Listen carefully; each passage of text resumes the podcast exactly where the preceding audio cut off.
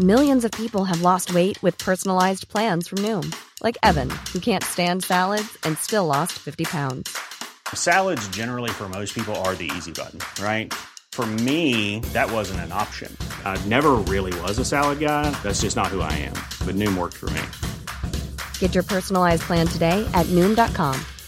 Real Noom user compensated to provide their story. In four weeks, the typical Noom user can expect to lose one to two pounds per week. Individual results may vary. Bonjour à tous et bienvenue à l'heure des pros ce matin. Il, part, paraît, certains le disent, que c'était mieux avant. Mais avant quand? Avant la terreur sous la Révolution? Avant la guerre de 14 Avant Auschwitz? À partir de quel moment exactement c'était mieux avant? Avant l'esclavage dans la Grèce antique? Avant le massacre des Indiens, la traite des Noirs au XVIIe siècle? Avant les exécutions publiques? Avant l'épuration en 45 Je vous dis ça ce matin parce que j'ai lu Yann Moix dans Paris Match cette semaine. Il parle de la violence en France. Violence nouvelle, violence endémique, violence partout.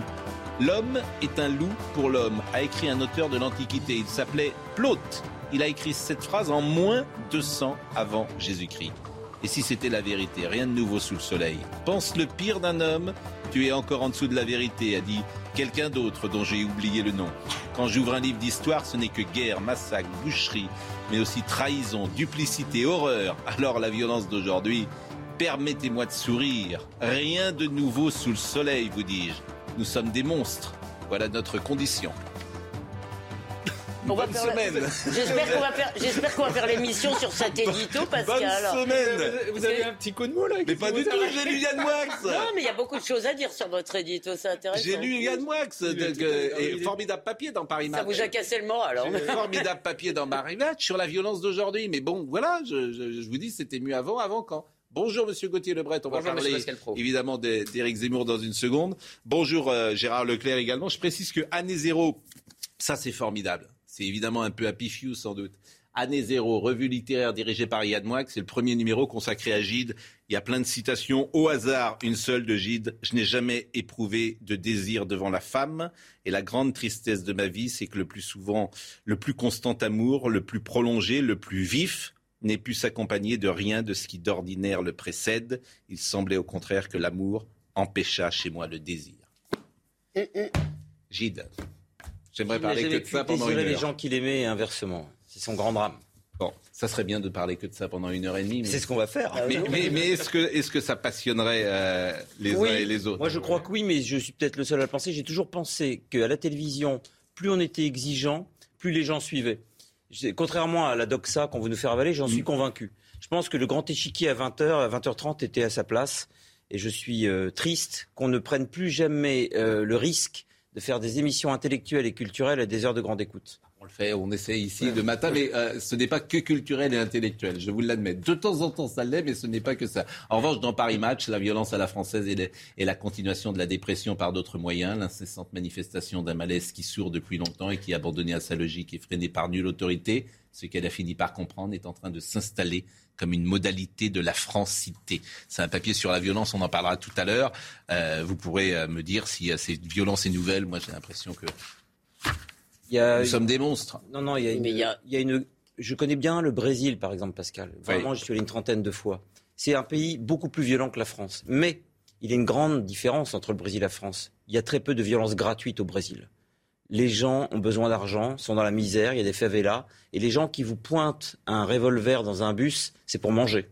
En France, depuis quelques années, il y a une, il y a une, une explosion de la violence gratuite gratuite. Et, et qui dit gratuité de la violence dit qu'il y a un mal-être, il y a un malaise. Il y a une sorte de dépression nerveuse euh, à l'échelle de la France, qui est un pays à bout de souffle, à bout de nerfs, à bout de tout. Et euh, il faudrait s'expliquer pourquoi il y a ça. Pourquoi Et les vous Français, pensez que c'est nouveau, par exemple? Pourquoi les Français adorent la France et pourquoi les Français détestent les Ouais, Français. C'est ce que vous écrivez d'ailleurs, qui est une très bonne euh, euh, formule. Mais bon, c'est et alors évidemment, euh, votre papier euh, dans Paris Match part de cette jeune fille qui avait souhaité que Mbappé reste au Paris Saint-Germain. Elle s'appelle Camille, euh, je crois, et cette jeune fille est atteinte d'un cancer. Elle avait mis ça sur les réseaux sociaux et par ce simple fait, elle s'est fait insulter parce qu'elle demandait que Mbappé reste au Paris Saint-Germain et les gens se sont moqués d'elle, de sa maladie et de ça. Est un même- truc- même Oui, menacé. menacé de ça. Bon, euh, on va parler, Gauthier Lebret, on va parler d'Éric Zemmour, bien évidemment, et des ralliements. Euh, Gilbert Collard doit être avec nous, puisque c'est un. Comment on dit dans ces cas-là? C'est une prise. La dernière prise de guerre. C'est une prise de guerre. Bonjour, monsieur Collard. Est-ce que vous avez bien mangé vos nourritures terrestres? Ah, bah écoutez, je, qui est effectivement fait référence à un, livre de Gide, un roman euh, de Gide.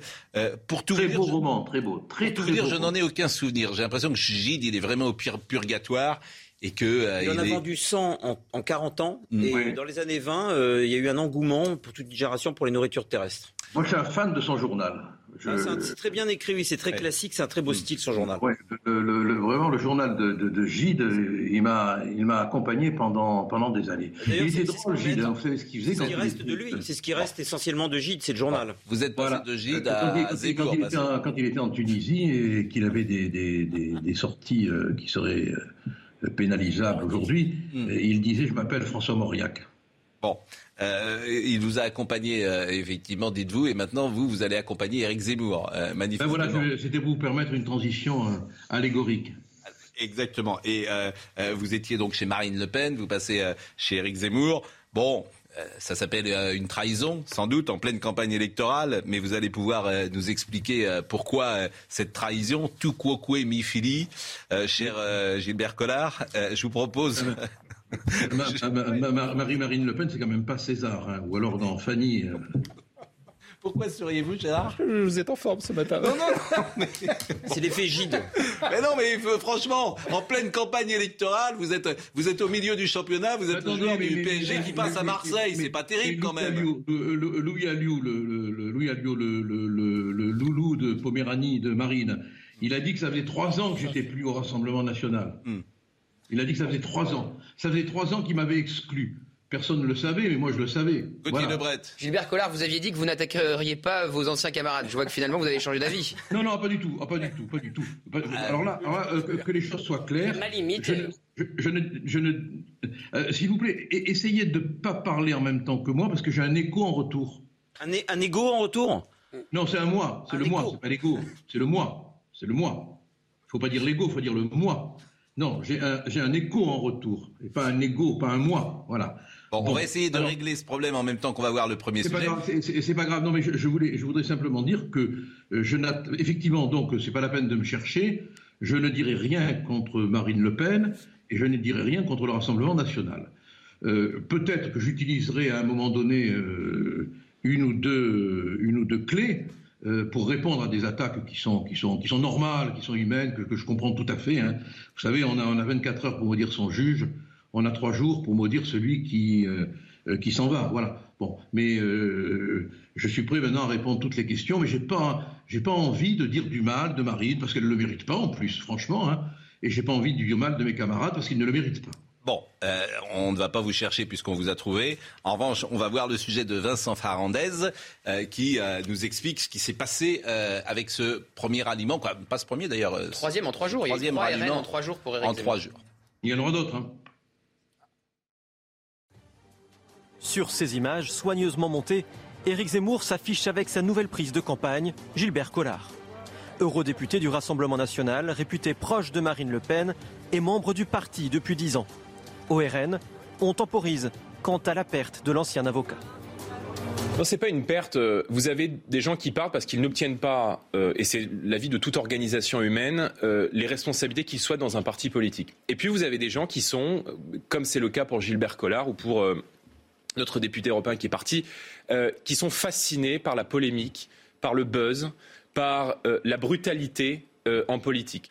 Mais avec ce ralliement, celui du patron des eurodéputés RN Jérôme Rivière, Guillaume Pelletier, ancien LR, et Philippe de Villiers, Éric Zemmour tente de s'imposer comme seul candidat capable d'unir les droites. Dans l'entourage du candidat, on annonce d'autres ralliements. Certains noms circulent avec insistance. L'eurodéputé Thierry Mariani, le sénateur RN Stéphane Ravier, le vice-président LR Gilles Platret, et pourquoi pas Marion Maréchal, le ralliement de la nièce de Marine Le Pen serait alors un important soutien symbolique pour Éric Zemmour. Gilbert Collard est avec nous, euh, on va l'interroger, mais avant cela, euh, écoutons ce qu'Éric Zemmour a dit de Gilbert Collard. Vous savez, euh, Gilbert Collard un ami de 30 ans. Je le connais depuis 30 ans, on discute euh, régulièrement depuis lors, on échange des idées, on échange des livres, euh, on discute depuis très longtemps de la, de situation politique. Et on a le même diagnostic depuis longtemps, c'est-à-dire que lui en plus, qui vient de la gauche, il regarde ça avec un peu amusement, car il sait, comme moi, combien François Mitterrand a réussi avec cynisme et, d'ailleurs non sans un certain talent, à casser euh, le peuple de droite en deux, en, deux droites irréconciliables. D'ailleurs, je me souviens, euh, Madame Pécresse parlait de deux droites irréconciliables. Et eh ben moi, je suis le seul à pouvoir les réconcilier. C'est intéressant ce que dit Eric Zemmour parce qu'il dit que vous connaissez depuis 30 ans, que vous faites euh, le même constat. Donc sur la forme d'abord, on est à moins de deux mois de l'élection présidentielle. Pourquoi aujourd'hui et pourquoi pas il y a six mois? C'est vrai qu'il y a un côté entre guillemets trahison en pleine campagne électorale qui peut euh, vous desservir sur le plan euh, humain. On se dit voilà, c'est c'est pas terrible quand même. Euh, la, campagne est lancée et, à deux mois, vous avez quelqu'un qui change de camp. Comment répondez-vous à cela?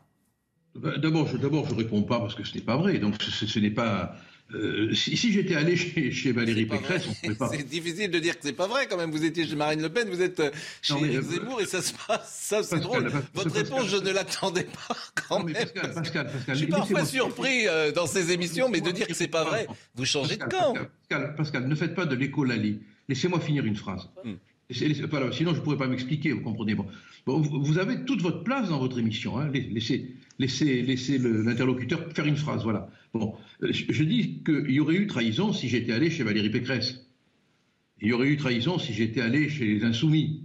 Miracle peut toujours se produire. Hein. Bon, il y aurait eu trahison si j'avais rejoint, comme l'ont fait tant de socialistes, tant de républicains, euh, le camp de Macron. Bon, mais là, je rejoins euh, des, un combat dans lequel il y a les mêmes idées quasiment, sauf que je considère euh, que le porte-voix a la voix mieux placée, a la voix mieux timbrée, a la voix mieux articulée et à la voix plus riche. C'est vraiment une affaire de, euh, de, de, de champion. Quoi. Je, je, je, suis dans les mêmes idées, absolument. Il n'y a, pas une, il a pas un changement d'idée d'un iota ou d'une virgule. pourquoi aujourd'hui et pas hier?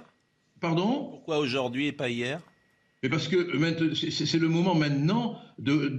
J'ai attendu jusqu'au dernier moment qu'il y ait une évolution, qu'il y ait des changements, euh, qu'il y ait euh, euh, une sonorité différente. Et puis bon, ça n'arrive pas, voilà. Mais je veux dire, il n'y a, a, pas de, de, méchanceté de ma part. Je pense que Marine Le Pen, comme l'avait dit Robert Ménard, euh, quand même, bon, qu'on ne traite pas de, de, tout, bon, euh, elle ne peut pas y arriver parce qu'il lui manque la vertu, il lui manque, il lui manque cette espèce Mais que, que répondez-vous à ceux qui disent que vous, comme Jérôme Rivière, vous avez fait votre carrière ces dernières années, vous avez été élu, vous êtes aujourd'hui, vous siégez aujourd'hui au Parlement européen, avant vous étiez député à l'Assemblée, grâce à l'investiture de Marine Le Pen. Est-ce que là, il n'y a pas... Mais mon œil, mais mon œil, moi Gérald, vous êtes, vous êtes dans, dans l'obscurité, Gérard Leclerc.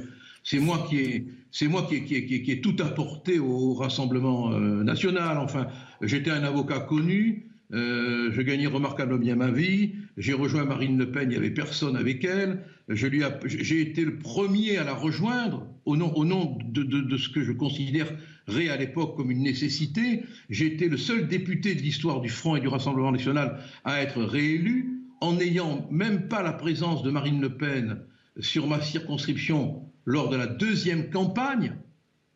Vous vous rendez compte C'est Marion qui est venu me soutenir et j'ai été élu député européen en faisant élire des députés européens sur mon Manifestement, c'est euh, j'ai compris. Alors, puisque vous parlez de Marion Maréchal, est-ce que vous pensez que Marion Maréchal va va rallier? Est-ce que c'est dans les tuyaux qu'elle rallie Éric Zemmour? Écoutez, je n'en sais rien. Ce serait malhonnête de ma part de, de, de, la faire parler. Hein, c'est à elle de le dire. Euh, disons que euh, la météo est bonne. Maintenant, c'est une impression de météorologiste politique. Hein. Je n'ai aucune confidence, je n'ai aucune, euh, aucune certitude. Mais elle, est comme moi, Marion. Elle, a envie qu'on gagne, quoi. Voilà, c'est tout. Et, je vais vous dire une chose. Ah, le paradoxe, c'est qu'aujourd'hui, il est moins bien placé que Marine Le Pen euh, dans les eh ben voilà, donc, alors qu'on nous rende au moins, bah, c'est très bien de dire ça, Pascal, merci, qu'on nous rende au moins cet hommage qu'on ne court pas vers la victoire. Oui, ça c'est. Mais vous avez parfaitement raison. Pour les Euh, législatives, peut-être. Non, mais vous avez parfaitement raison. C'est vrai que généralement on rallie celui qui est le mieux placé Voilà, et vous, vous ralliez c'est celui pas- qui est le moins bien placé. Gauthier Lebret. Pour Marion Maréchal, c'est pas qu'une question politique, Ah c'est aussi une question familiale évidemment, mais il faut le savoir. Beaucoup de ses proches, beaucoup, eh bien des gens qui travaillent avec elle dans son école de sciences politiques à Lyon, ont déjà rejoint Éric Zemmour. C'est pour ça que les passerelles sont en train de se créer entre Marion Maréchal, entre l'entourage de Marion Maréchal et entre celui d'Éric Zemmour. Oui, Elisabeth là-dessus, Lévy. euh, moi, je crois que Marion Maréchal aura beaucoup de mal. Elle me l'a dit un jour, je ne sais pas si elle a changé d'avis, que tant que sa tante serait candidate, ce serait très compliqué pour elle de faire éruption dans la campagne présidentielle. Je- il faut comprendre ce que c'est qu'un conflit de loyauté et d'affection. Euh, euh, je pense que, je pense que c'est ça. Non, mais euh, Gilbert Collard, de mauvaise langue, je vous vois plus. Il est Tu es là. là Vous êtes là, d'accord. Euh, D'abord, vous nous avez dit j'attendais quelque chose de nouveau. Donc, euh, est-ce que qu'est-ce que c'est que ce quelque chose de nouveau que vous attendiez chez Marine Le Pen? Et puis, ce que disent les mauvaises langues, c'est qu'effectivement, vous n'avez pas volé au secours de la victoire si on voit les sondages, mais il est très probable que dans cette séquence électorale, les législatives auront une importance absolument fondamentale. C'est probablement plus que ce qu'on dit aujourd'hui. Donc, euh, est-ce que vous voyez euh, déjà cet horizon-là? Ah non, pas du tout. Je vais vous faire le Dupont-Moretti. Hein. Jamais. Vous plaisantez ou quoi Ou Anne Hidalgo, c'est beau comme du Isabelle, Hidalgo. Dieu, mais comment pouvez-vous penser ça? C'est maléfique. Non, euh, euh, moi, moi j'aspire à, à avoir une action euh, euh, d'accompagnement politique. J'ai pas envie de mandat. Je, honnêtement, je m'en fous. D'abord, d'abord, je crois que c'est beaucoup plus important de faire gagner des idées maintenant que de, que de décrocher un mandat. Bon. Bon, à la rigueur- à Non, mais la question d'Elisabeth est vraiment très importante parce que est-ce que vous êtes dans le coup d'après? La vérité, c'est Mais qu'aujourd'hui. dans le coup d'après, si on- j'y suis, j'y La- suis, mais j'y suis comme j'y suis au titre de l'accompagnement, si, pas si on se projette, si on, mandat. si on se projette, si on fait de la politique fiction, euh, la vérité c'est que le 10 avril, euh, il est possible, alors je prends des précautions oratoires bien sûr, mais il est possible que la, la, la- comment dire, la carrière politique de Marine Le Pen soit terminée. C'est ça, la- c'est une possibilité. Je ne dis pas que Oui. ce sera ça. Elle se sera Oui. présentée trois fois à la présidentielle et aujourd'hui, la probabilité qu'elle soit présidente de la République est moindre. En revanche, s'ouvre un grand chantier de la réunion des droites. Et que cette réunion Voilà. des droites, Oui. elle est possible avec Zemmour, elle sera peut-être possible avec quelqu'un d'autre de Marine Le Pen, elle sera peut-être possible avec une partie des Républicains, je n'en sais rien. Mais c'est ça ce que j'appelle le coup d'après. Et peut-être ben que vous êtes dans cette séquence du coup Ah, d'après. mais, mais complètement, mais complètement, mais pas euh, à, à- à la recherche d'un titre, d'un mandat. Euh, moi, j'aspirerais de faire du Pascal Pro, si vous voyez, voyez ce que je veux dire. Quoi. C'est, c'est Vous, pour servez, moi le vous plus servez mes intérêts en disant ça. Je vous remercie. c'est- non, mais c'est pas le- non, mais franchement, vous avez le je vous remercie beau. beaucoup. Non, mais vous avez le plus beau mandat sélectif. Pas électif, sélectif. Oui. Non mais, Mais, moi- bien, évidemment, mais bien évidemment que, que je suis dans le, dans le coup d'après. Bien sûr, je veux une union des droites et je vais tout faire pour une union des droites. C'est la raison pour laquelle je ne risque pas de dire du mal de qui que ce soit dans mon ancienne euh, famille. Sauf que l'union des droites, alors c'est toujours la même chose. Euh, si vous mettez les Républicains, Marine Le Pen, et si vous mettez euh, Éric Zemmour, est-ce que ça s'additionne? Est-ce que ça ne s'additionne pas? Est-ce qu'il y a des gens des Républicains qui n'iront jamais, etc. C'est toujours c'est une question qu'on a eue euh, 50 000 La- fois la autour de la table. euh, la théorie, euh, du clan Zemmour, c'est que l'électorat des Républicains finira par être écartelé entre lui et Emmanuel Macron. Et donc, il pense que l'union des droites passe par la disparition des Républicains, que une Oui. fois les choses seront claires, comme ça, une partie partira chez Macron et une autre partira chez Oui, lui. mais, Oui, mais ce le qu'on ne sait pas, c'est chez les Républicains. Par exemple, euh, Valérie Pécresse, elle doit répondre à une question qui me paraît fondamentale. Pour Et, voilà, pour qu'il vote au deuxième tour, si c'est Macron, Vous savez Le le nouveau Pen. surnom de Valérie Pécresse selon Oui. Éric Zemmour Macron. Madame, Madame 20h02. Oui, Car selon lui, elle appellera à 20h02 à Mais c'est une question fondamentale parce que les euh, électeurs de Valérie Pécresse doivent savoir si elle est plus proche de Macron ou de Marine Le Pen. La vérité, c'est que, oh, je veux dire, sans, sans- sans vouloir faire de la politique politicienne, elle est plus proche d'Emmanuel Macron. Ah oui. Et si Entre Valérie Pécresse et Emmanuel Macron, je veux dire, Si je ne veux pas dire qu'il y a une... Si un second tour Zemmour-Macron, il y aura une scission chez LR, puisqu'Éric Ciotti a déjà dit qu'il voterait mais pour est-ce Zemmour. que quand même et l'union- vraisemblablement, pardon, Pécresse votera pour Macron. L'union des droites, non mais je comprends très bien ce que fait Éric Zemmour, c'est pas s'allier. Et c'est d'ailleurs pourquoi avec- elle avait voté la dernière fois pour c'est Emmanuel Macron. Elle est plus proche, elle l'a dit de toute façon. C'est casser LR et casser Oui. le RN, c'est-à-dire Oui, mais c'est pas ça qui m'intéresse. Non mais moi la Et question que je voudrais poser, c'est est-ce que l'union des droites a un sens euh, idéologique aujourd'hui, alors qu'on ne sait pas très bien si le mot droite a encore un sens, si le clivage droite-gauche a encore un sens. On voit bien que c'est pas ça qui clive dans les partis. Donc, Réponse de Gilbert Collard. Tout à fait d'accord. Je, il faudrait quand même se, rappeler ce que disait Malraux. Hein, la gauche, c'est le rêve de la gauche. Bon. Et on pourrait dire maintenant, l'union de la droite, c'est le rêve de la droite. Bon. Euh, l'union, elle se fera au-delà des clivages politiques. Alors, euh, Macron a donné un avant-goût avec son, son, bisounours euh, dans même temps, hein, mais ça a été un prolégomène. Et on est, maintenant dans une autre dimension politique. il y a la France, l'identité, la souveraineté, la sécurité, la défense de l'histoire, de la langue. Hein. Euh, bon, moi, moi, je, pense comme, comme Romain Gary que ma patrie, c'est ma langue. Hein. Et tout cela est menacé, quoi. Et il y a une, il y a une, une, convergence politique qui fait divergence par rapport à la droite et à la gauche sur tous ces sujets. Et c'est là où il peut y avoir une union des droites. C'est là, parce qu'il y, y, a une union, si vous voulez, de défense. De, de, eh ben, défense de l'histoire et de défense de l'identité, de défense de la souveraineté. Quand on voit Macron qui propose une souveraineté européenne, qu'est-ce que je vous dise? Moi, ça me laisse, ça, me, ça, me fait, ça me fait vomir. Hein. Euh, merci euh, Gilbert Collère. Alors après, il faut mettre ça euh, en équation. Comment vous voyez les choses? Vous voyez comment, comment Éric Zemmour, selon vous, peut-il dépasser Valérie Pécresse et Marine Le Pen, ce qui est quand même pas gagné ce matin? Est-ce que vous le voyez Pour l'instant, ce n'est pas gagné. Ce n'est pas gagné, mais il y a le temps du travail qui est encore là. Il a, il a quand même, je, le dis en passant comme ça pour les, pour les, pour les, pour les gens qui s'imagineraient que que ces chagrins, euh, si vous saviez comme l'ambiance est, drôle, festive, passionnée, hein, il, y a, une envie d'action, une envie de travail qui est magnifique. Quoi. Et je pense que ça, ça, s'appelle, euh, ça s'appelle la vertu, ça s'appelle euh, la, vitalité historique, la vitalité politique que, je ne trouvais plus chez, chez Marine et au Rassemblement national. Voilà, c'est tout. Bon, mais c'est vrai, c'est qu'il y a un souffle dans la campagne d'Éric Zemmour et notamment un souffle culturel, intellectuel. on met des idées sur la place et on parle, on fait de la politique. Mais je pourrais dire la même chose d'ailleurs de Jean-Luc Mélenchon. Jean-Luc Mélenchon, plus en 2017 qu'en 2022 d'ailleurs. De la même manière, je trouve que sa campagne là manque de souffle par rapport à celle de 2017. Et ça, c'est intéressant. Ce souffle, tu ne le retrouves pas dans, euh, chez tous les candidats et je ne vais pas les, nommer là. Merci Gilbert Collard. Euh, restez quand même deux secondes avec nous parce que euh, notre ami Yann Moix est avec nous ce matin. Et alors Yann Moix, on, aime, moi j'aime l'appeler parce que souvent il est enterré au milieu de ses bouquins et souvent je vois ça. La, votre vie d'écrivain, la, la vie d'un écrivain, c'est fascinant quand même, puisque vous êtes 12 heures, 15 heures par jour à votre bureau. Non, faut pas exagérer, mais je, ah, voyage, beaucoup et je fais beaucoup de sport. Hein, et il y a quelque chose que j'aime beaucoup, parce que vous êtes un peu facétieux, et vous avez fait, euh, comment dire, année zéro consacré à André Gide. Alors, je ne vais pas donner le numéro de téléphone euh, de Yann Wax, mais quand on appelle Yann Wax, quand on appelle Yann Wax, voilà sur quoi on tombe.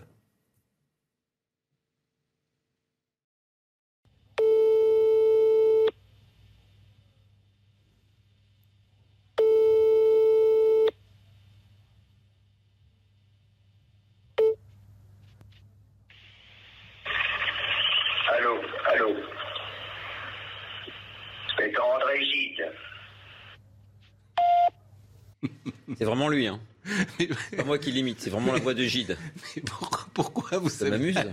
J'aurais du mal à faire la même chose pour Charles Peggy pour le prochain numéro, parce qu'on n'a pas d'enregistrement de la voix de Peggy.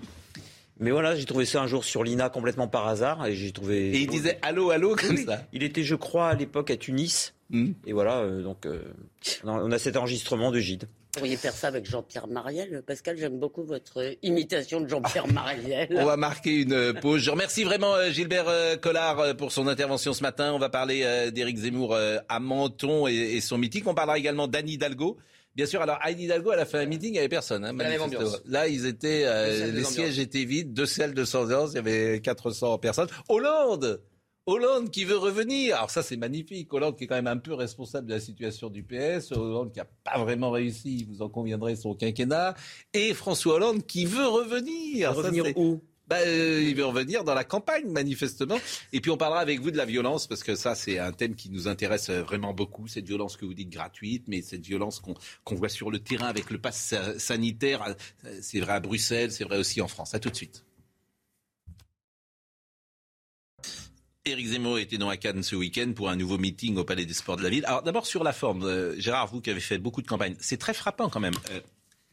la grand-messe, il y a que Zemmour qui en fait. Valérie Pécresse. Mélenchon un petit peu. Mélenchon un peu. Vous avez parfaitement. Avec le euh, meeting olfactif.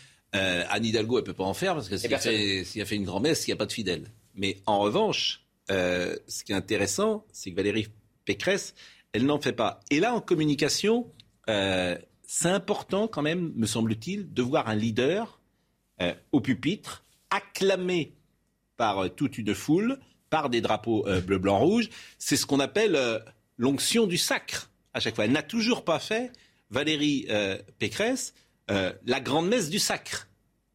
Oui, c'est vrai. C'est vrai que les meetings ont eu euh, historiquement des, des, des, un rôle très important. Mais c'était, en tout cas, c'était le cas dans les années 80, 90, etc. On se souvient des grands meetings de bah, Mitterrand, etc., etc. Même, même, Nicolas Sarkozy en 2007, oui, oui. Hein, Et même François Hollande euh, au ah Bourget, etc. Oui, qu'on le veuille ou ah non, le meeting du Bourget. Mon ennemi, c'est la finance. Oui, oui, voilà. C'était, euh, c'était dément. Alors, est-ce que c'est toujours le cas aujourd'hui, compte tenu qu'il y a quand même ce chose, cette chose nouvelle qui est très momentanée, mais qui est le, quand même le Covid, et puis surtout que vous avez les réseaux sociaux, vous avez Internet, etc. Moi, sincèrement, j'ai pas la réponse. Je, je peux simplement dire, me semble-t-il, qu'en termes d'image, il a passé, il a eu un bon moment, une bonne séquence avec ce qui s'est passé à Cannes. Contrairement à, ces à, une série de séquences précédentes, mm. que ce soit à Marseille, que ce soit à Calais. À Calais, c'était particulièrement pas réussi. D'ailleurs, il en parle. Ou là, au contraire, ça n'avait pas été bon. Donc voilà, moi, je, objectivement, je vois que les ralliements, c'est bon pour lui même si c'est très difficile de mesurer l'effet d'un ralliement. Ça a été sans doute très bon pour Macron avec Bayrou il y a eu d'autres aliments dans l'histoire. C'est Marion Maréchal qui serait vraiment euh, important, me semble-t-il. Et il a eu cette bonne séquence à Cannes, c'est tout. Je, le euh, Est-ce qu'on en parle, par exemple, de la, comme Calais. qui a été. Euh, on n'a pas parlé de Calais, mais après Marseille, ça avait fait couler beaucoup d'encre. Ils en avaient parlé, ils avaient reconnu effectivement une très mauvaise séquence. Et je pense que si Marseille a sans doute été la pire journée de la campagne d'Éric Zemmour, samedi à Cannes a été sa meilleure journée depuis le début de sa campagne. Alors, deux ou trois choses que je voulais vous faire écouter. D'abord, il était à Menton et un échange sur l'immigration qu'il a eu au hasard de euh, balades dans la ville. Euh, on a vu les chiffres qui sont tombés ce matin donnés par le ministère de l'Intérieur. On voit que l'immigration légale est repartie comme jamais, que euh, les, on, expulse quasiment personne, 10% des, des, gens arrêtés. Et encore, on arrête, comme vous l'avez dit, on arrête très peu de monde, puisqu'ils ne, ce n'est plus, ils sont plus illégaux. Euh, donc vous voyez, c'est, d'un côté, on a eu une invasion, et de l'autre, on, vide euh, la mer avec une cuillère euh, qui est en plus percée. Donc ça, c'est plus possible, et on va changer ça, je vous assure. Alors, c'était à un poste aux frontières entre l'Italie et la France à Menton, où sont euh, régulièrement arrêtés des clandestins qui viennent de l'Italie vers euh, la France, un poste aux frontières qu'Éric Zemmour a visité. Et ensuite, il a échangé avec deux syndicats de policiers, mais des syndicats qui le suivent un petit peu sur ses déplacements, puisqu'ils étaient déjà là. C'était les mêmes hommes qu'à euh, Marseille. Et c'est donc lors de cet échange qu'il a eh bien, proposé ce que vous venez d'entendre. Pourquoi vous souriez, Yann Moix, en voyant la séquence? Non, non, non, c'est les images qu'utilise Éric Zemmour. Hein. Une petite cuillère percée bon, il parle quand même des êtres humains d'une manière un peu détachée et abstraite. Et je crois qu'en fait, il se trompe complètement de combat. Parce que son obsession, en fait, c'est la racaille. Entre guillemets, la racaille. Hein. Son obsession, c'est de rendre euh, euh, étrangers des gens qui sont français depuis très longtemps. Et donc ça, il n'y arrivera jamais. Vous voyez ce que je veux dire? C'est pas l'immigration son problème. Son problème, c'est qu'il y a eu euh, un certain nombre d'immigrés qui sont devenus français, qui maintenant naissent français et ça, il n'y aura jamais de solution. À moins de réformer le droit du sang, le droit du sol, qui doit être son rêve, il n'arrivera jamais à vivre dans la France dont il rêve, c'est-à-dire la France de 1964, celle dans laquelle il n'y avait aucun arabe en France. Non mais arrêtez. Il rêve de ça, il rêve de ça. Et arrête Yann, Yann, Yann, tu vois bien qu'il y a quand même un vrai problème d'intégration d'une partie. Je, n'ai pas dit. D'une partie. Ah, je ne dis pas, tous. Je dis pas qu'il y a pas Non mais pas un véritable problème, une faillite. Il y a une partie. On a vu ce documentaire hier sur euh, euh, M6. Il y a beaucoup de gens qui sont tout à fait français de papier, qui n'aiment pas la France, qui ne se sentent pas ah, français, qui ne veulent pas l'être. Ça, il faudrait être aveugle pour pas le reconnaître. Ah je dis quel est son rêve.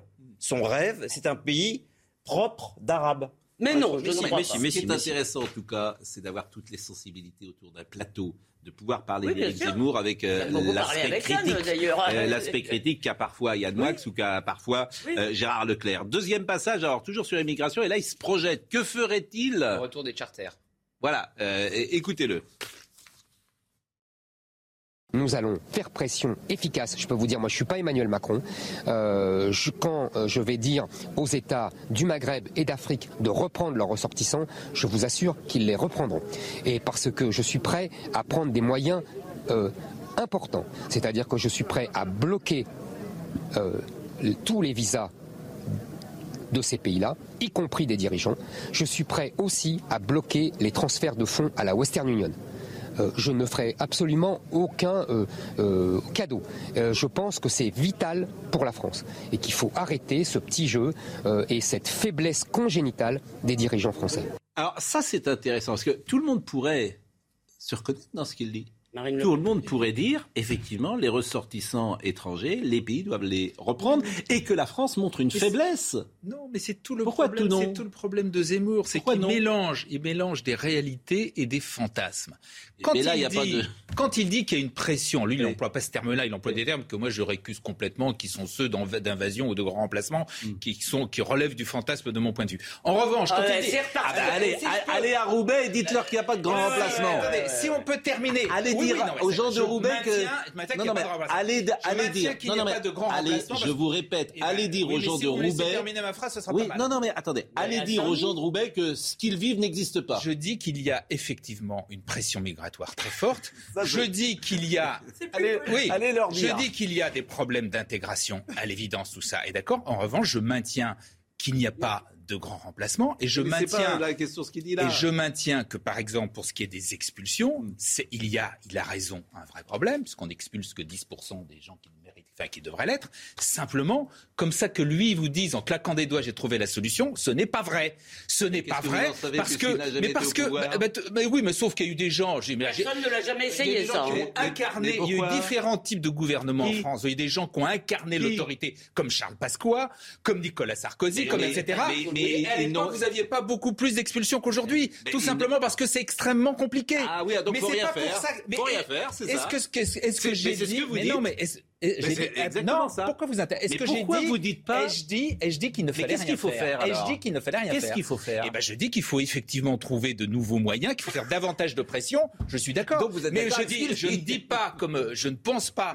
Que Donc vous êtes d'accord avec ce qu'il dit Et je je suis d'accord avec ce qu'il dit, mais comme tout le monde doit être, devrait être d'accord avec ce qu'il dit sur l'expulsion. Parce que l'expulsion, si c'est une décision qui n'est pas appliquée, c'est Tout le monde dit, en campagne, tout le monde dit j'ai la solution à tout. Emmanuel Macron va nous dire qu'il a la solution au chômage ou à ceci ou à cela. J'y crois pas donc, ceux qui disent qu'il a la solution au chômage, j'y crois pas. Une chose. Bon, non, c'est intéressant, mais, l'histoire du, je veux dire, comment dire, euh, personne dit, personne dit évidemment que le grand emplacement et euh, dans tous les quartiers de France, dans toutes les villes de France et dans toutes les rues de France, cher ami. Personne ne dit ça. Mais qui contestera qu'aujourd'hui, dans certains quartiers de France, c'est pas des ghettos, Roubaix. Si, c'est des ghettos. Il y a des... Ah, Roubaix, c'est un ghetto. Ah c'est un grand ghetto, alors. Vous voyez, non, mais chaque mot a un sens, en fait. Y a des, on a laissé se constituer en France, dans un certain nombre de quartiers, des ghettos, ce qu'on n'aurait jamais dû faire. Je vous répète, je vous répète, Roubaix, c'est pas un ghetto. C'est quoi, Roubaix? C'est une ville. Et alors? Elle a basculé. C'est-à-dire bah, Allez vous balader dans la ville de Roubaix. Alors, hier, ils disaient 40% de. Ah, je peux pas dire ça. Non, de moi, c'est-à-dire. Qu'est-ce que je peux pas dire Un tout petit peu Roubaix. Ça, veut dire quoi, elle a basculé? Bah, c'est une ville où vous ne retrouvez plus les mœurs, les habitudes et les coutumes françaises. Bah, écoutez, ça, je Par exemple, le pourcentage de femmes voilées dans certains quartiers. C'est aussi simple que ça, cher ami. C'est aussi simple que ça. Dans certains quartiers, vous ne pouvez pas dire de Roubaix, c'est une ville. Je rejoindrai Gérard Leclerc sur une chose, c'est que ce que. Ah, je vois une alliance. Non, non, non, non. J'admets qu'il y a une pression migratoire parfois insupportable dans certaines villes. Il faudrait être aveugle pour dire le contraire. Mais ce que je n'aime pas dans le mot de remplacement, c'est que vous donnez à l'immigration une intention.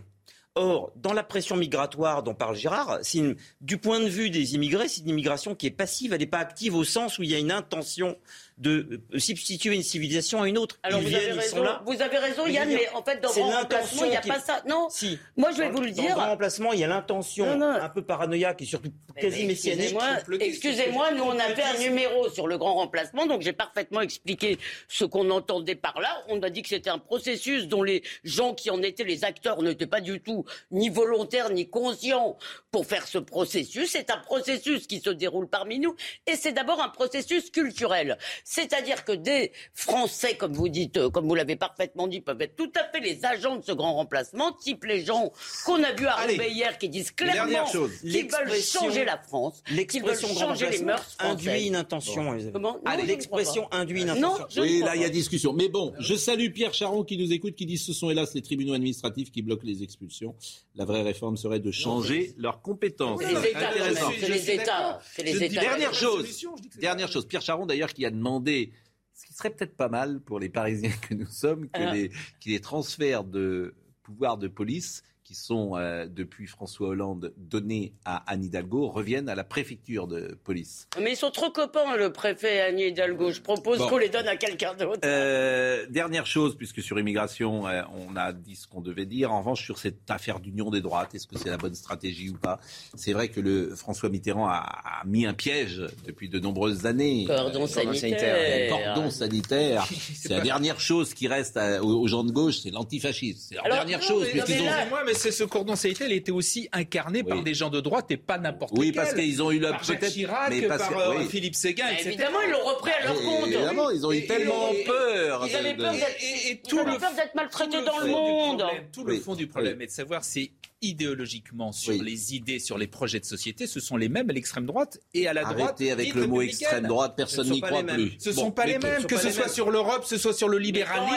ce ne sont pas les mêmes entre eux. Ah bah, quand tu regardes au microscope n'importe quel euh, mouvement politique, c'est jamais les mêmes. tu vois bien qu'il y a un clivage sur, le, il je veux bien qu'on la reprenne tout ce nation. que dit le général de Gaulle aujourd'hui, mais ce que dit euh, de Gaulle, bien souvent, c'est repris Ouais. tout simplement par la droite classique. sur, mais euh, Yann- sur, euh, je, je suis désolé de vous le c'est dire comme devenu un réceptacle, tout le monde va se dire. tu vois bien qu'il y a un clivage sur la, question de la nation. En revanche, l'union des droites.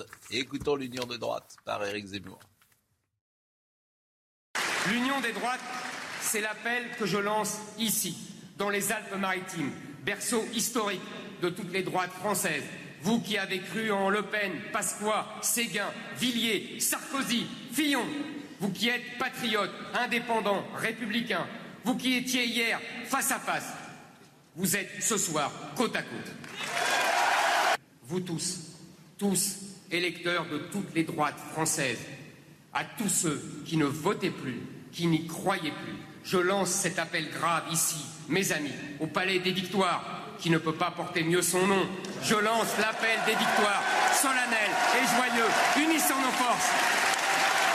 C'est très intéressant. Il a cité Le Pen, Pasqua, Sarkozy, Villiers, etc. L'union des droites. Euh, je me permets juste de dire qu'en 1981, vous avez peut-être voté pour François Mitterrand, qui faisait le programme commun avec Georges Je- Marchais. je- je- C'est pas le sujet, excusez-moi, Mais ça, c'était l'union de la gauche, ça C'est pas le sujet. Sauf que là, vous venez parler de vous venez de parler, venez de citer Nicolas Sarkozy. Oui. Nicolas Sarkozy a oui. toujours fait un. Mais je suis a mis un- d'accord, Bah mais on- oui, bah mais on sait pourquoi. Non, mais- ça, c'est la stratégie Buisson. C'est la stratégie on Buisson qui fait mais ça. on sait Il y pourquoi.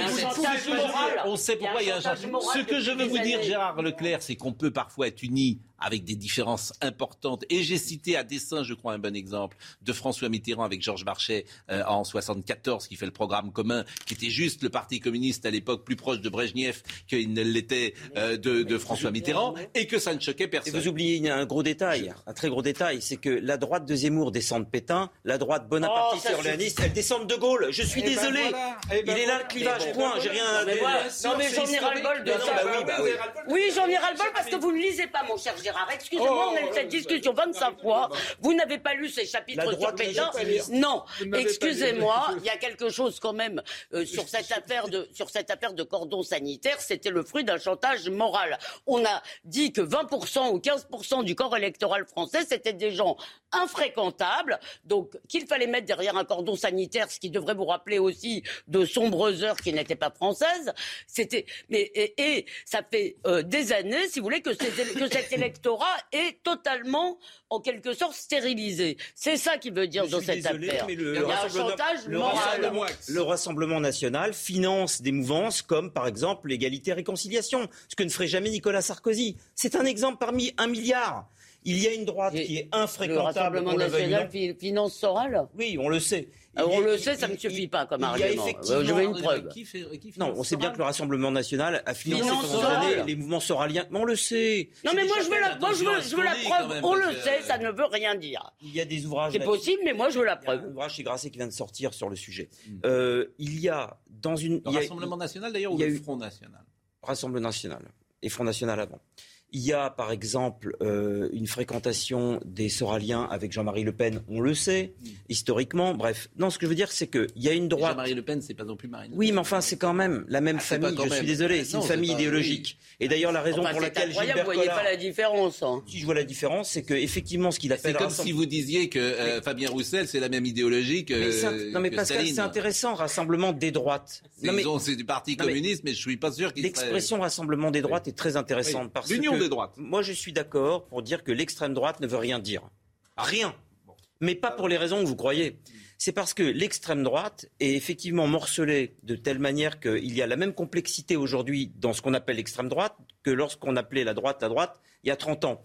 Il y avait la droite orléaniste, bonapartiste et légitimiste, ça n'existe plus maintenant. La droite orléaniste, elle essaye de renaître de ses cendres, c'était celle de Fillon, de Juppé, etc. Elle est un peu morte. Pécresse essaye de la... La droite bonapartiste, elle a été siphonnée par Macron, sans doute, à l'Élysée.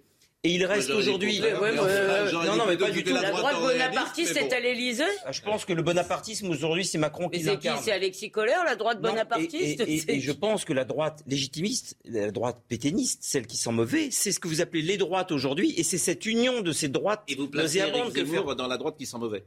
Ah ben pour moi, c'est la droite euh, nauséabonde, c'est la droite à laquelle il ne Ah, faut pas ça, c'est la gauche olfactive Mais qui dit mais c'est pas nauséabonde, hein. c'est pas Si, d'idéologie. C'est très intéressant. Mais c'est pas de Toutes les l'idée. idées, c'est intéressant. C'est pas de l'idéologie. J'écoute ce qu'ils disent. Or, les discours de Éric Zemmour sont matinés de moracisme, qu'on le veuille ou non, Hmm. sont matinés euh, de, de pétainisme. Il s'en réclame lui-même. Sans- avec le pétainisme. Mais il s'en pas réclame.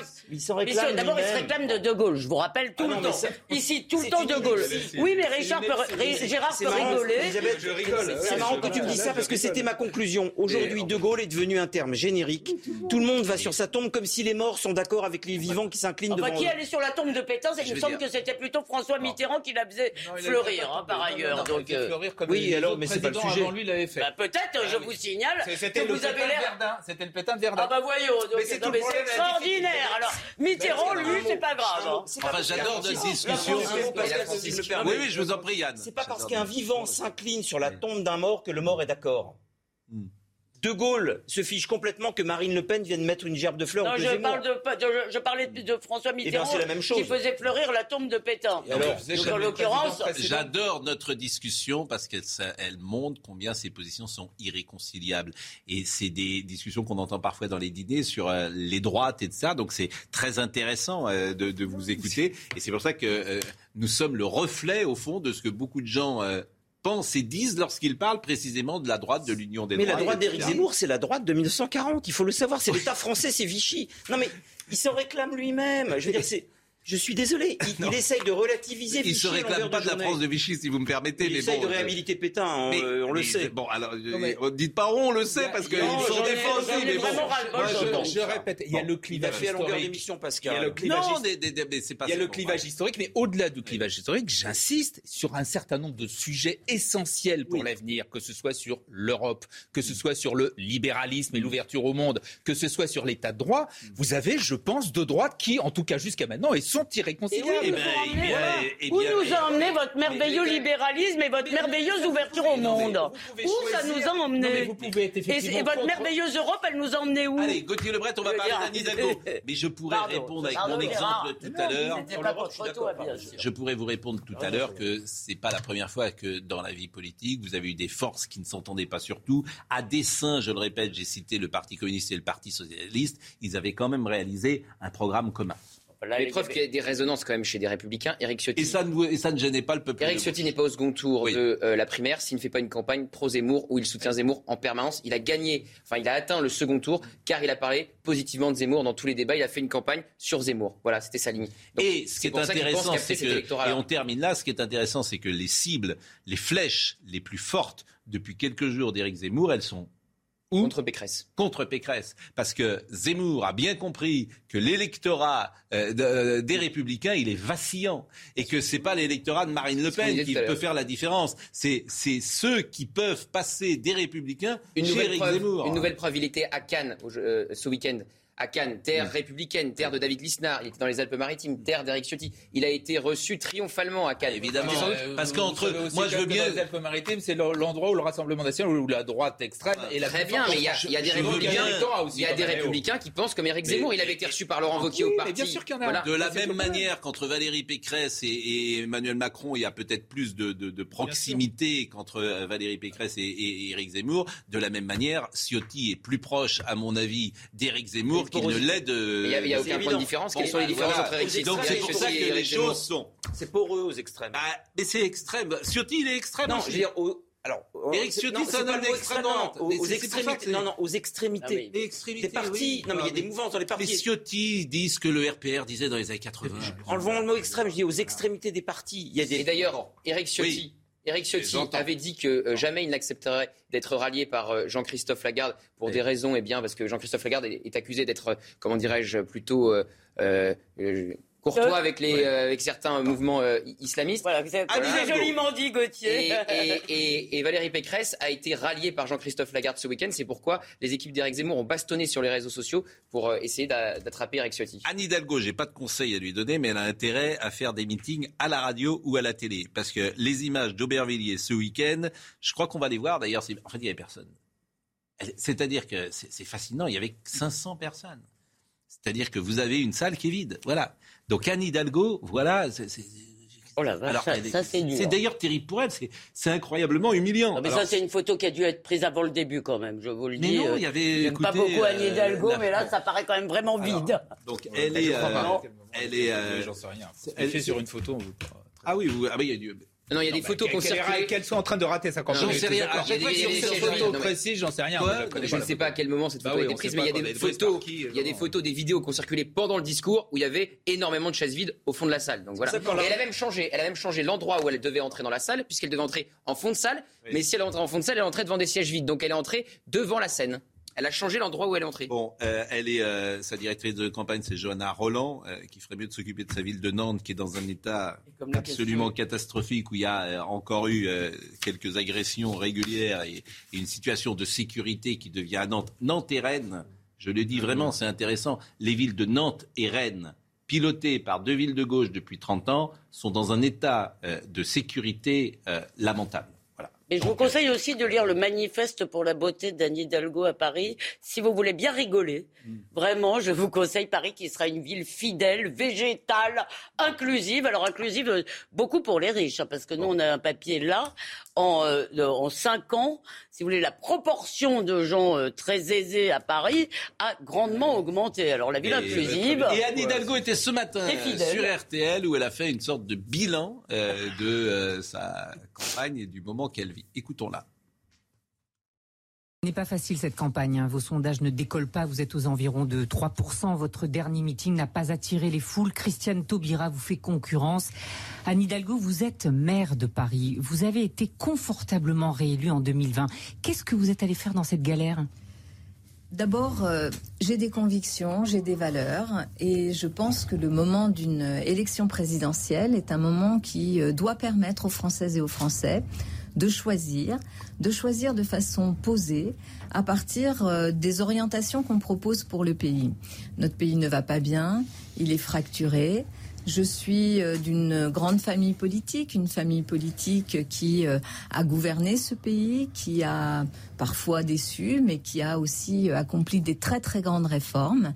Et je veux participer avec celles et ceux qui ont envie aussi d'un changement, d'une alternance, Mais- pour que nos notre pays ne soit plus aussi fracturé, aussi inégalitaire, que l'on puisse retrouver aussi de la perspective pour notre jeunesse, Mais que l'on 3% puisse s'attaquer que l'on puisse s'attaquer La aux vraies situation- questions, celles euh, notamment de ces inégalités, celles aussi euh, de euh, l'environnement qu'il nous faut absolument préserver. Que le contexte ne soit pas facile, ça ne m'a écha- ça ne m'a pas échappé, ça n'échappe à personne. Mais je la pas situation est tellement grave que même Français. François Hollande se pose la question d'être candidat, candidat. En tout cas, il ne l'exclut pas. Vous avez sans doute vu ses propos devant des élèves de seconde. Et il dit en plus qu'il prendrait la parole bientôt. Oui, écoutez, d'abord, euh, François Hollande, euh, que je vois régulièrement, a beaucoup d'humour et je crois qu'il a fait euh, preuve de beaucoup d'humour devant ses élèves de seconde. et je ne je suis pas là pour commenter les petites phrases, même celles de François Hollande. Bon, on, bah, on, va les commenter, nous, les petites phrases de François Hollande. Et puis ça tombe bien parce que c'est Monsieur Petite Phrase, comme on l'appelait jadis. La pose blague. tout de suite. Petite blague. Et puis l'humour, Hidalgo? Non. Nous sommes avec Anne Moix avec alors vos prises de position ce matin, diverses et variées, font réagir la toile. Euh, nous sommes sur euh, le dossier Anne Hidalgo, François Hollande le retour. Euh, François Hollande qui a dit ceci, je ne suis pas encore candidat. Excusez-moi, ça me fait rire, je ne suis pas encore candidat. Non mais c'est fascinant quand même. Un ancien président peut refaire de la politique et c'est arrivé, être candidat à l'élection présidentielle. On est quand même à deux mois et je vais prendre la parole bientôt. Bah, écoutez, on attend ça avec vraiment impatience. Euh, pourquoi pas bah, Est-ce que ça veut dire, vous pensez que c'est possible, par exemple, Gérard Leclerc? Non, je ne crois pas. Ça me paraît. Mais en revanche, ce qui est sûr, c'est que depuis toujours, euh, Hollande garde dans un coin de sa tête l'idée que euh, s'il y a une toute petite fenêtre. il ira, bien évidemment. C'est un politique jusqu'au bout des ongles. Et il, il pense qu'il a été injustement euh, jugé sur son quinquennat et il, ne rêve que de faire enfin, de la politique. Injustement, il s'est injustement retiré donc. Et il le regrette, hein. il, le regrette. Mais est-ce qu'il va s'abonner la planche d'Anne Hidalgo donc? Je... Emmanuel Macron a perdu 4 points. Emmanuel Macron a perdu 4 points dans un sondage. Il ne compte plus que 37% de satisfaits, 4, euh, moins 4 points en un mois, alors que le total des mécontentes s'élève à 60% dans le dernier baromètre du JDD. Pas un effondrement, mais une petite alerte. Il s'agit de la plus forte baisse constatée depuis euh, mars 2021. Dans le détail, si Macron gagne 5 points chez les cadres supérieurs et les professions libérales, il en perd 11 chez les ouvriers. Il chute aussi fortement aux deux extrémité du spectre générationnel, perdant 7 points chez les 18-24 et 3 à 4 points chez les retraités les plus de 65 ans. Code de popularité d'Emmanuel Macron, 37%. Euh, Il a sans doute intérêt à se déclarer le plus tard possible. Pourquoi? Parce qu'il est à 24-25 aujourd'hui, ce qui est pas mal. Mais s'il se déclare, par définition, il peut un peu baisser. Et s'il baisse, par exemple, et que euh, ça devient un événement, donc euh, les chaîne info, les journalistes, tout le monde euh, pendant des jours, on va dire ça baisse, ça baisse, ça baisse. Donc ça infuse, vous voyez, il infuse un peu. Si baisse, bien sûr. Hein, mais ce qui va contre votre euh, votre idée qui doit, qui peut se déclarer le plus tard possible, c'est qu'il y a un moment, et je crois qu'on en est quand même pas loin, où ça ressemble vraiment à du foutage de gueule. Pardon. Il peut aller, vous savez, jusqu'au 4 mars. Le 4 oui, mais légalement, il peut aller jusqu'au 4 mars. Mais, même pour les Français, ça commence à ressembler à une grosse blague. Mais, arrêtez, François Mitterrand s'est présenté 33 jours avant le premier jour de scrutin. Une chose, c'est qu'on était en cohabitation. C'était pas du tout la même chose en cohabitation. Et là, ce que paye, bah, de ce fait-là, le rapport de force avec son avec votre principal ça totalement Il ne se succédait pas à lui-même, Mitterrand, d'une certaine manière, avec la cohabitation, d'une certaine façon. Et, et, et, c'est un peu spécieux comme raisonnement, excusez-moi. Macron, a quand même, ça va être difficile d'être élu. C'est pas gagné parce que il y a quelque chose qu'on oublie. On est au 21e siècle et je ne vois pas une société au 21e siècle prendre pour 10 ans du même président. On est une société qui zappe, qui a besoin de renouvellement. C'est possible. Et s'il est réélu, c'est le premier qui sera réélu sur son bilan puisque Mitterrand réélu après une cohabitation, Chirac réélu après une cohabitation, et De Gaulle une fois au suffrage universel. voilà, voilà, la, la, parole est venue de la jeunesse. C'est ce qu'on était en train de dire. Personne n'a jamais été réélu après lui-même. Personne, ça n'a jamais arrivé. S'il y arrive, ça sera vraiment un exploit. Quant à la baisse de Macron, il y a quand même une chose que c'est simplement s'il y a un problème de pouvoir d'achat et notamment de, hausse des prix de l'énergie. Je pense qu'il est en train de payer. Il n'y a pas un problème de passe sanitaire qui sera un, problème de carburant. C'est pour ça. J'ai rien problème. Là, à la pompe, les gens, ils ont un peu trop cher.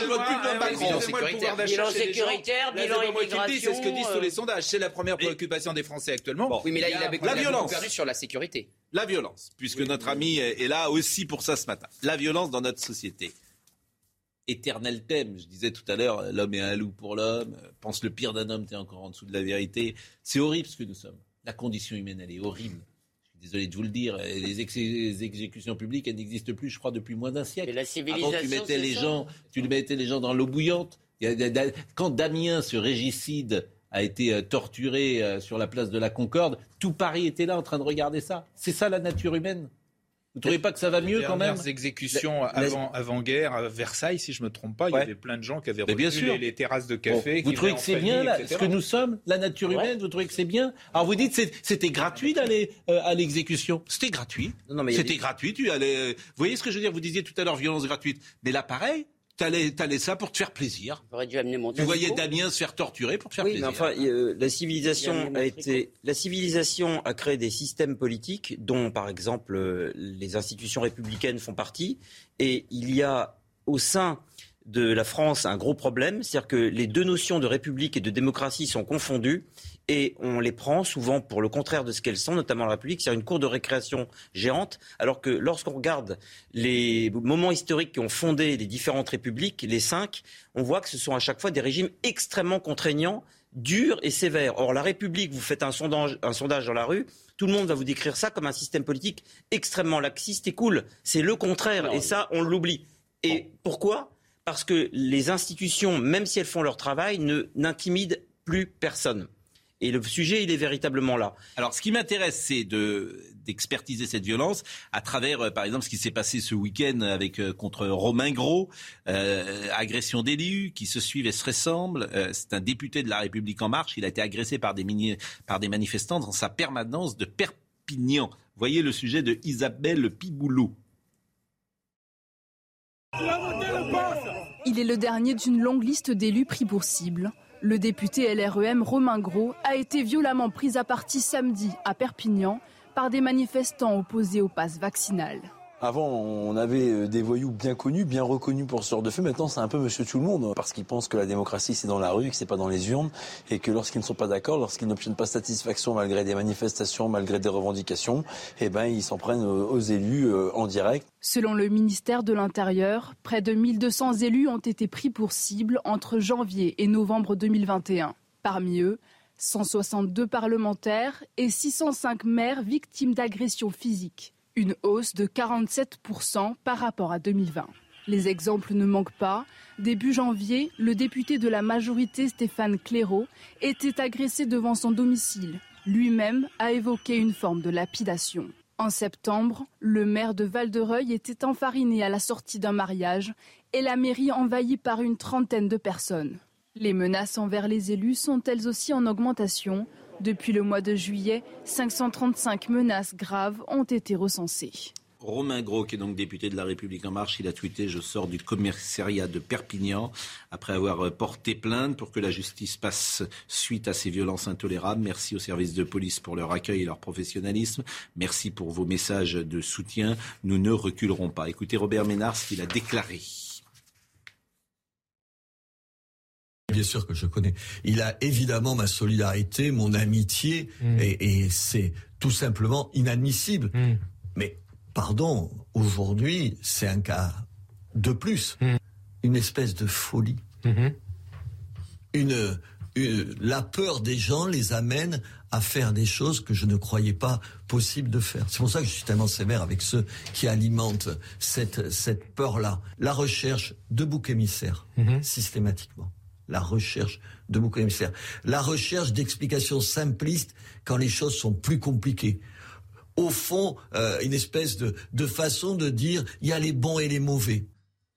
Bon, cette violence, euh, elle vous a euh, inspiré euh, un long papier dans Paris Match qui est vraiment très intéressant.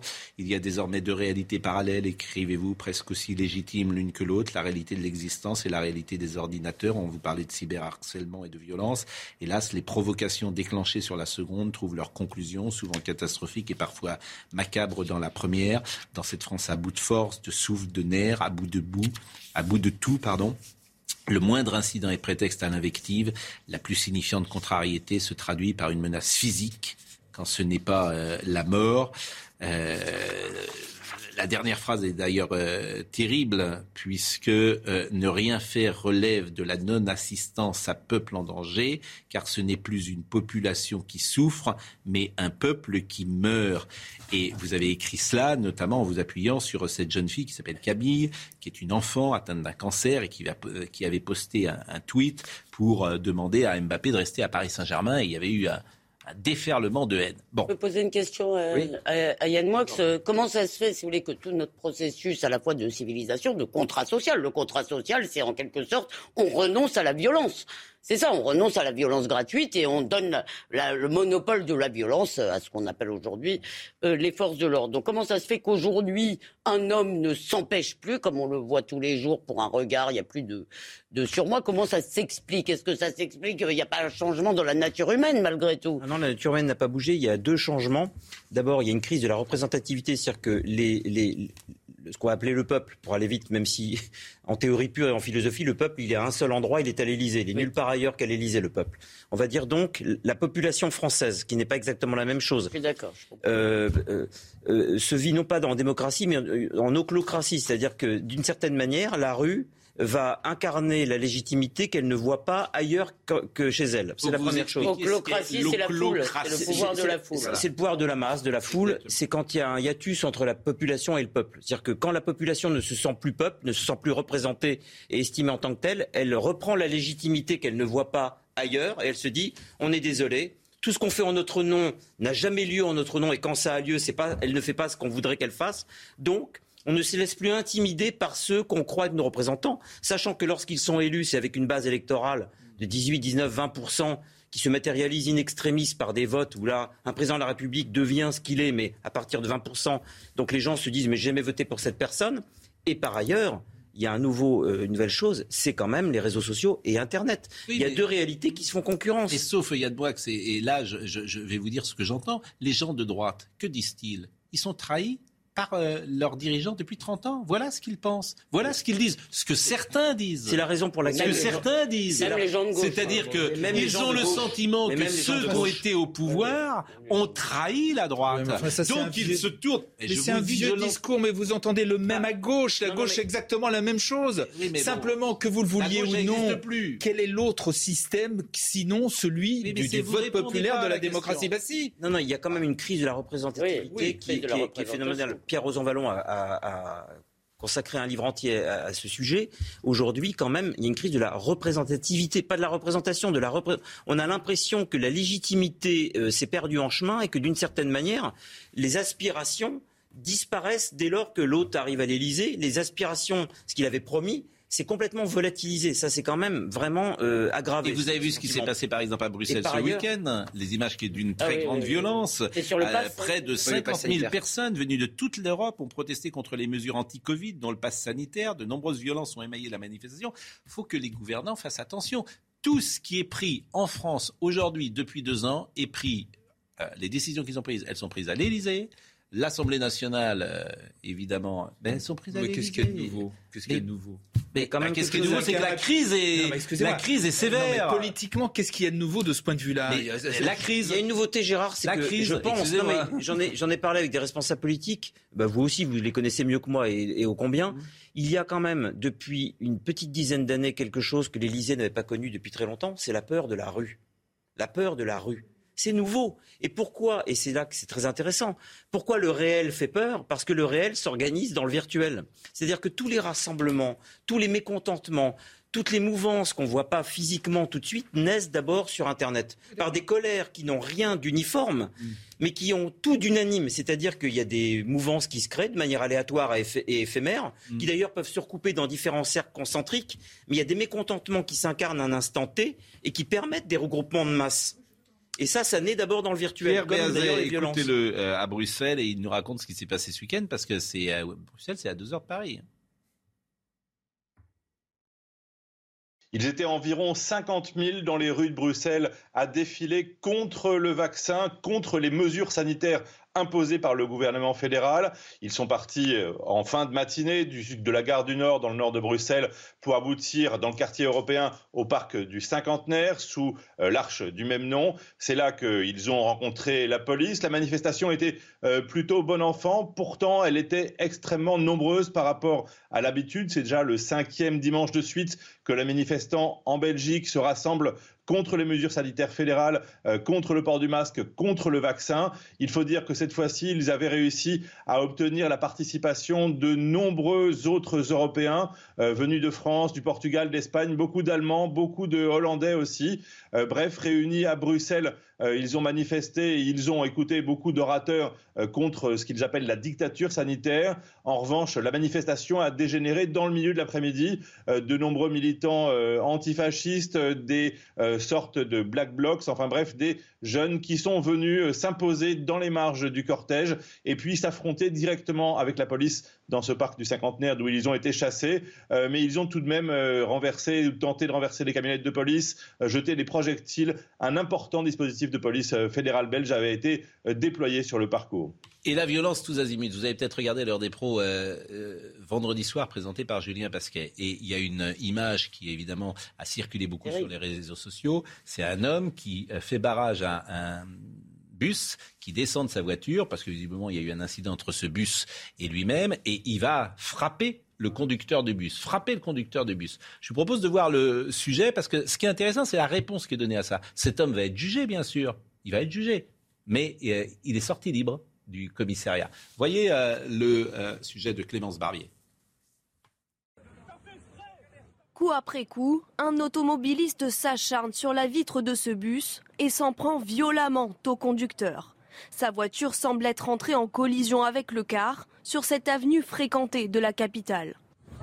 Plusieurs passants s'interposent sans parvenir à contenir l'homme. La femme qui l'accompagne tente aussi de le raisonner. L'agresseur pénètre ensuite dans le véhicule et frappe à plusieurs reprises la tête de l'agent sous le regard médusé des témoins.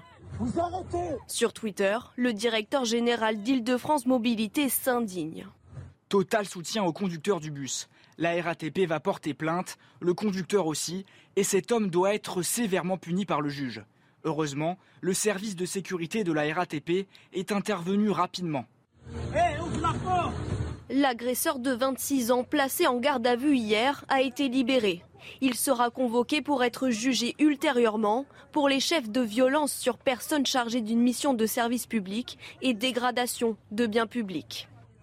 Mais qu'est-ce que vous voulez que je vous dise? Quand une société, quand je vous parle de tolérance zéro, sur une agression aussi forte, violente, quand une société, j'ai rien contre ce monsieur, bien évidemment. Ah bon? Moi, j'ai quelque chose. Mais j'ai rien contre. Contre l'agresseur? Non, mais chose contre lui. je veux dire, vous comprenez ce que je veux dire Ce qui m'intéresse, je ne veux pas personnaliser. Ce qui m'intéresse, c'est le cas. Cette société, vous savez ce que j'en pense on en a parlé 50 fois. Vous ne voulez pas admettre tolérance zéro. Ben c'est, mais cet homme. Mais tolérance zéro, j'ai simplement que moi j'aime pas les, j'aime pas les slogans. Mais c'est ça, tolérance zéro. Donc vous avez quelqu'un au fond qui euh, frappe oui, mais euh, pas un, un, conducteur. Mais il ne, il me semble.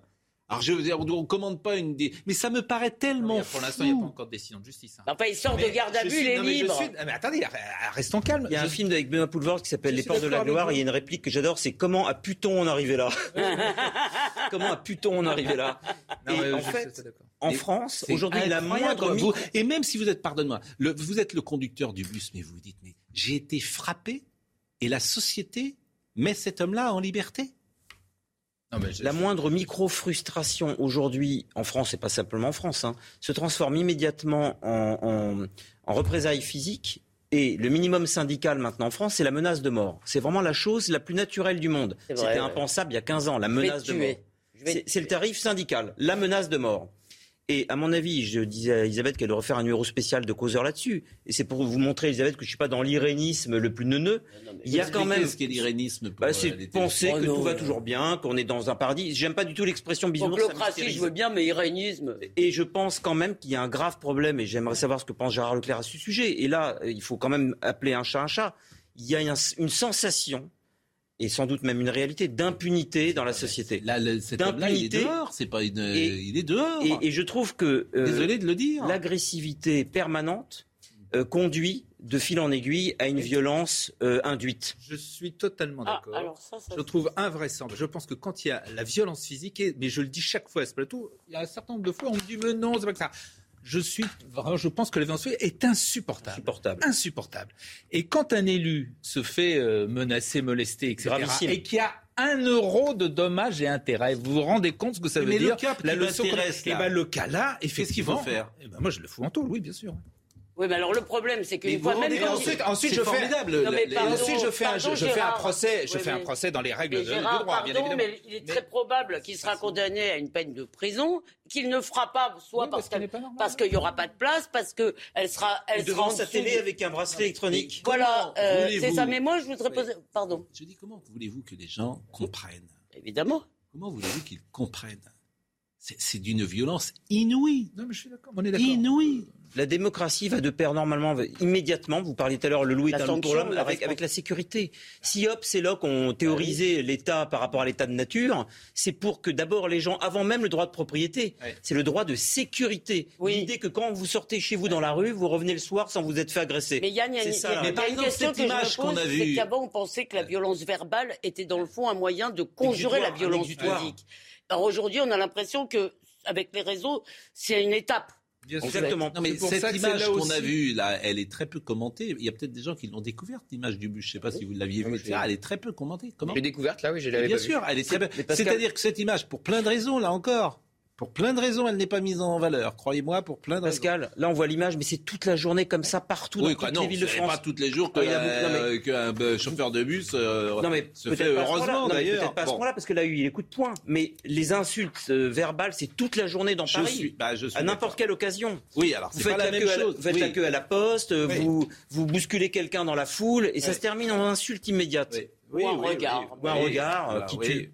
Bon, la violence, euh, parfois, elle peut être plus euh, légère, euh, mais elle peut exister aussi. En 1985, Jack Lang était venu à l'Assemblée nationale avec un costume. Colmao Mugler. Thierry Mugler. Et il avait été, euh, on, vous allez entendre. Euh, Alors, il y avait eu tout un débat parce que comme euh, la, veste se fermait comme ça, est-ce qu'il avait une cravate en dessous. Parce qu'à l'époque, on avait, c'était obligé d'avoir une cravate pour rentrer. Non, c'est bien avant les insoumis parce que les insoumis maintenant il n'y a plus de ah, oui, cravate. Oui, ça a été réformé depuis. Non, mais mais moi, oui. Et là aussi, mal ait de même que les le, femmes pendant on ait supprimé le port de la cravate à l'Assemblée. Je voyez, de même que pendant les femmes n'avaient pas le droit de venir en pantalon. Et oui, mais il est là le relâchement de la société. Je suis désolé de le dire. Le pantalon pour les femmes. Pantalon pour les femmes. Ah Vous parlez juste après ça. Euh. Pascal, molester un, molester un député, ça mérite la prison ferme immédiate. Je pense aussi. Mais il est là le relâchement ah de la société. Cette société, euh, regardez, alors monsieur aujourd'hui il a mis des souliers, il n'y a, pas un, a pas un jeune de 25 ans qui ne marchait pas en basket la vérité, c'est qu'aujourd'hui, j'en ai mais pire, je mets des baskets, je me prends des réflexions de Pascal Pro. Le plus triste, c'est toutes les femmes qui, dans le métro, moi, je vois quand je prends le métro, je suis fasciné, il n'y a plus de talons. Toutes les femmes sont en basket. Ah, là-dessus, chacun fait ce qu'il veut. Eh, bien sûr. Le relâchement. Le il est là. Ça me désole. Ils sont tous, ils viendront bientôt avec leur baby gros travailler. En pyjama, ils viendront. J'essaye ah, d'imaginer Gauthier en baby gros. De quelle couleur est votre baby gros, Gauthier ah. en short, il y a des gens qui comparaissent au tribunal, qui viennent en short et en Mais bien tongue. sûr, en tongs. Et on leur dit rien. Et le type. Le euh, pire que j'ai, les, gens qui rentrent en short et tongs dans les églises à Venise, bah ça, c'est ce qu'il y a de pire. Mais bon, dans les, dans les tribunaux, c'est pas mal. Même à Paris. Je vais dire. Bon, euh, sérieusement, euh, voyez cette séquence. Alors, c'est Bernard. Vous avez connu Bernard Pradino? Bien sûr. Et ben, c'est lui qui présente la séquence. Je ne sais pas ce qu'il est devenu. Et, j'espère euh, qu'il ne lui est rien arrivé de, de mal, si j'ose dire. encore de ce monde. Voilà, j'espère. Euh, je ne crois pas. Je connais bien ah, son ah, En tout cas, voyez cette euh, séquence et on est, est en 1985 et Jack Lang, alors il est impérial Jack Lang, c'est impérateur avec son costume. Il dit mais que se passe-t-il? Je ne comprends pas. J'aime beaucoup cette séquence. À l'Assemblée nationale, la procédure a commencé pour l'examen de la réforme du mode de scrutin. Il y avait aussi les questions orales au gouvernement, Occasion pour les députés de chahuter pendant un court instant le ministre de la Culture, M. Jack Lang, dont le costume original avait, semble-t-il, choqué quelques-uns. Vous savez que les députés ont l'obligation de porter une cravate. Le col de M. Jack Lang, style Mao, cachait cette fameuse cravate. Il y a eu quelques réflexions, certaines humoristiques, d'autres un peu plus méchantes. La récréation n'a pas duré très longtemps de toute façon. Et puis c'est l'occasion de saluer la mémoire de Bernard Pradino parce qu'hélas, et que sa euh, famille me pardonne, il est décédé. Il avait 80 euh, ans et il est décédé en, 2019, il y a quelques mois. Euh, c'est une séquence quand même qui... c'est marrant parce qu'elle est restée dans l'inconscient, quoi, dans la mémoire plus mmh. exactement collective, cette séquence. Elle est restée. Il y a des tonnes d'images pourtant qui défilent. Et cette séquence de Jack Lang avec son costume, la force de l'image quand même, il n'avait rien dit. C'est étonnant, hein. tout le monde connaît cette. Dès qu'on a et, même, et c'est même terrible, c'est que Mugler, qui a fait des tonnes de choses, est associé au costume de Jack Lang. Donc quand on pense, non mais pourquoi vous seriez? Non parce que c'est vrai ce que vous dites. Mais Mugler est associé à Lang. Mais oui, alors qu'il a fait des tonnes de choses et quand tu parles Mugler, tu penses euh, à Lang et tu ressors le costume à l'Assemblée nationale. La force de l'image. Euh, que dois-je vous dire encore? Euh, ben On va les écouter. Tiens, Jack Lang et Thierry Mugler. Je suis tout à fait surpris, euh, c'est extravagant. Quel étrange euh, pays. Écoutez, je serais venu en bikini, je comprendrais, mais j'avais un costume tout à fait euh, rigoureux, sinon rigoriste.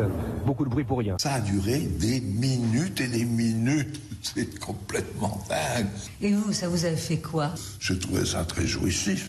Malheureusement, on en est toujours là. Si un homme politique n'a pas son petit costume étriqué et son bout de chiffon en satin qui pendouille en forme de cravate, là, euh, on ne le prend pas au sérieux. Nous sommes toujours dans les mêmes clichés. Bon, euh, il est très drôle, Jack Lang, la manière dont il réagit avec beaucoup de distance, du Je serais venu en bikini, j'aurais pu comprendre, mais bon. Euh, dernière chose dont je voulais vous parler, c'est le reportage de Zone Interdite hier sur M6. Vous avez peut-être vu ça vraiment beaucoup fait parler. Il a mis en, lumière hier soir un phénomène très présent à Roubaix euh, dans le Nord. Par exemple, plusieurs boutiques mettent en vente des poupées sans visage. Voilà, on en est là aujourd'hui dans, dans, dans, la France de 2022. Je vous propose juste de voir un sujet très court de Yann Effelé là-dessus. En plein cœur de Roubaix, certaines boutiques vendent des poupées pas comme les autres. Des jouets pour enfants, sans visage, sans yeux ni bouche, vendus à des parents soucieux de respecter une version rigoriste de l'islam. La religion interdit dans les textes toute représentation humaine. Les élus à Rennes dénoncent une radicalisation d'une partie de la ville. Il y a une pression dès le plus jeune âge euh, pour euh, les habitants de, Roubaix euh, et, ça a des conséquences sur leur quotidien. Donc il est insupportable de voir ces références-là s'imposer. Des références qui se multiplient déjà depuis plusieurs années. Ici, on compte parmi les commerces des librairies coraniques, des magasins de mode vendant des foulards et des boucheries halal. Face à cette montée de l'islam radical, cet élu appelle le gouvernement à réagir. Il faut mettre le haut là par l'appareil législatif et considérer que à partir du moment où euh, on se réfère uniquement à ces textes, ça pose un problème et quitte à fermer ces librairies, quitte à fermer les magasins. L'élu appelle également la ville à ne plus financer les associations promouvant l'islam radical. On n'a pas le temps d'entamer le débat parce qu'on est déjà en retard, mais on a le moment, on a le temps de saluer le numéro 1 de la nouvelle revue littéraire de notre ami euh, Yann Moix, année zéro. Aujourd'hui, euh, c'est André Gide, le prochain numéro. Charles Peggy. Charles Peggy. Euh, il n'y a jamais d'urgence ni de bon moment pour créer une revue. C'est la raison pour laquelle nous le faisons.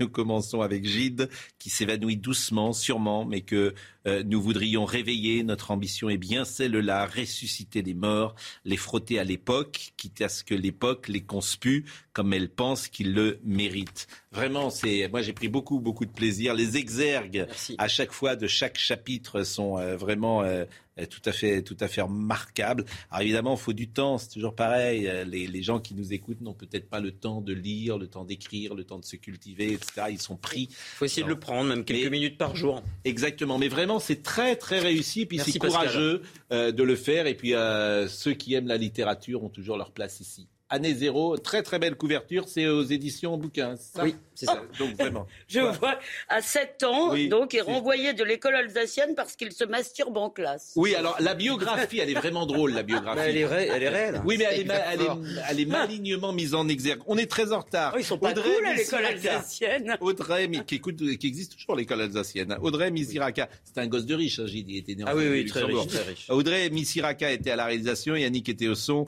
Mélanie était à la vision. Merci Merci à Marine Lançon et à Arthur Muriot. C'était très intéressant aujourd'hui de vous écouter. C'était, euh, je pense, euh, divers, avec des pensées qui venaient de tous les horizons. Et c'est cela que nous aimons dans cette émission. Jean-Marc Moroni, M. Bourgeois, dans quelques instants. Retrouvez ce programme dès maintenant sur cnews.fr.